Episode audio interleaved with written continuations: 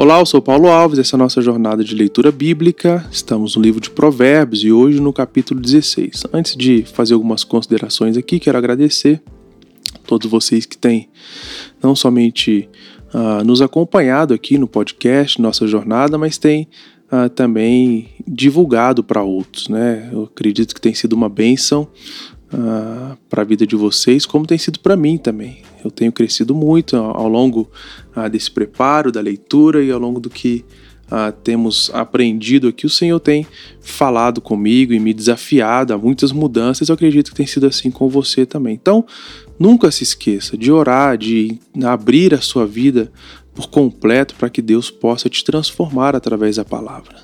Uh, talvez você uh, escute esse podcast depois da sua leitura, talvez você escute antes da sua leitura. O importante é manter uma rotina de leitura e de buscar estabelecer um relacionamento com Deus. Isso é essencial para a nossa vida.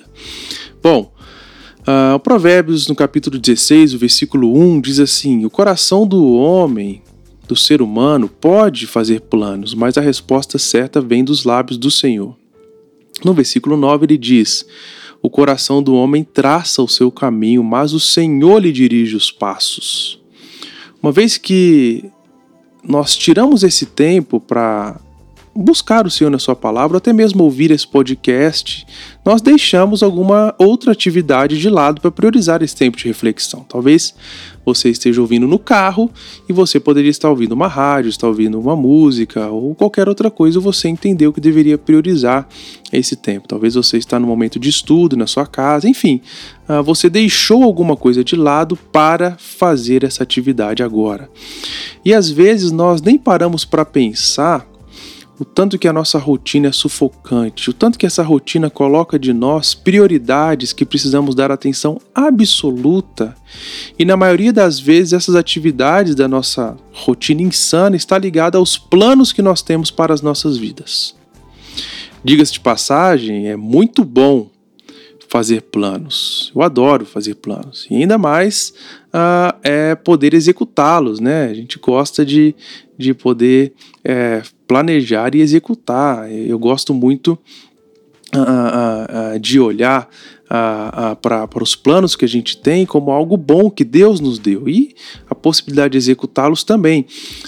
tem tem uma, uma algo que eu gosto muito na, na, dentro da minha rotina é planejar viagens, quando a gente pode viajar. Né? Tem uma palavra em alemão que fala que o seu, o seu significado, a sua expressão é justamente Uh, uh, tem a ideia de, do desejo de viajar, de planejar viagens, de conhecer novas culturas. Enquanto mais se planeja e deseja, mais o desejo aumenta. Eu adoro fazer isso. Né? É, é, é, conversar na, na, minha casa com minha esposa, tentar uh, planejar uma viagem, estar, estar junto com a minha família. Isso é muito bom.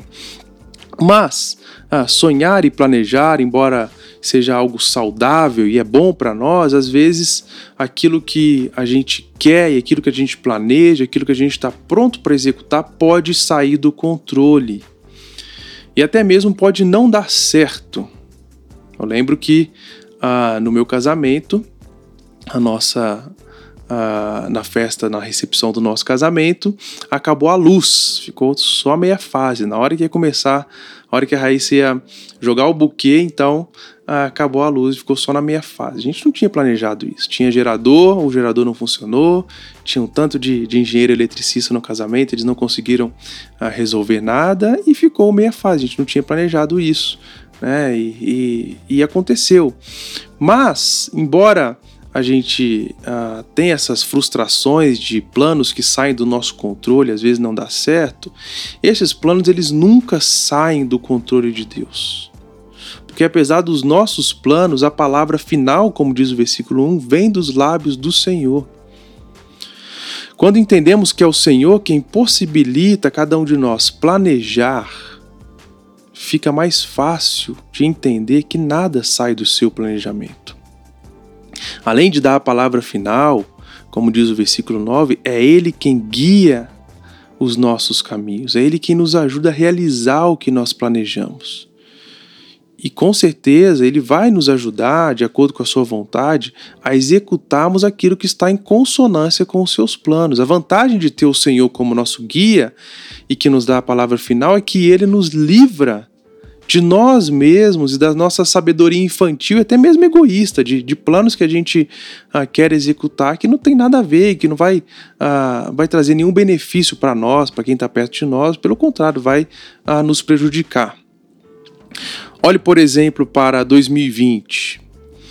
Bem ou mal, você precisou mudar alguns planos que você tinha devido à pandemia, seja no trabalho, no lazer, na rotina, nos relacionamentos, enfim olhe para essa pandemia e, e, perceba o tanto que nós tivemos que nos adaptar.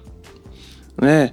A vida ela é dinâmica, faz parte dessa dinâmica da vida a fazer essas adaptações. Quantas vezes alguma coisa que nós planejamos não dá certo e nós lamentamos, aí nós ficamos chateados, mas depois passa um tempo a gente olha para trás e vê toda a situação e nós vemos que foi bom que aquilo não tenha acontecido. No Provérbio 16, 20, o sábio vai dizer: Quem atenta para o ensino acha o bem, e quem confia no Senhor, esse é feliz. Isso quer dizer que confiar em nossos planos muitas vezes pode nos levar ao fracasso, mas confiar em Deus, em seus planos para nós é o melhor caminho.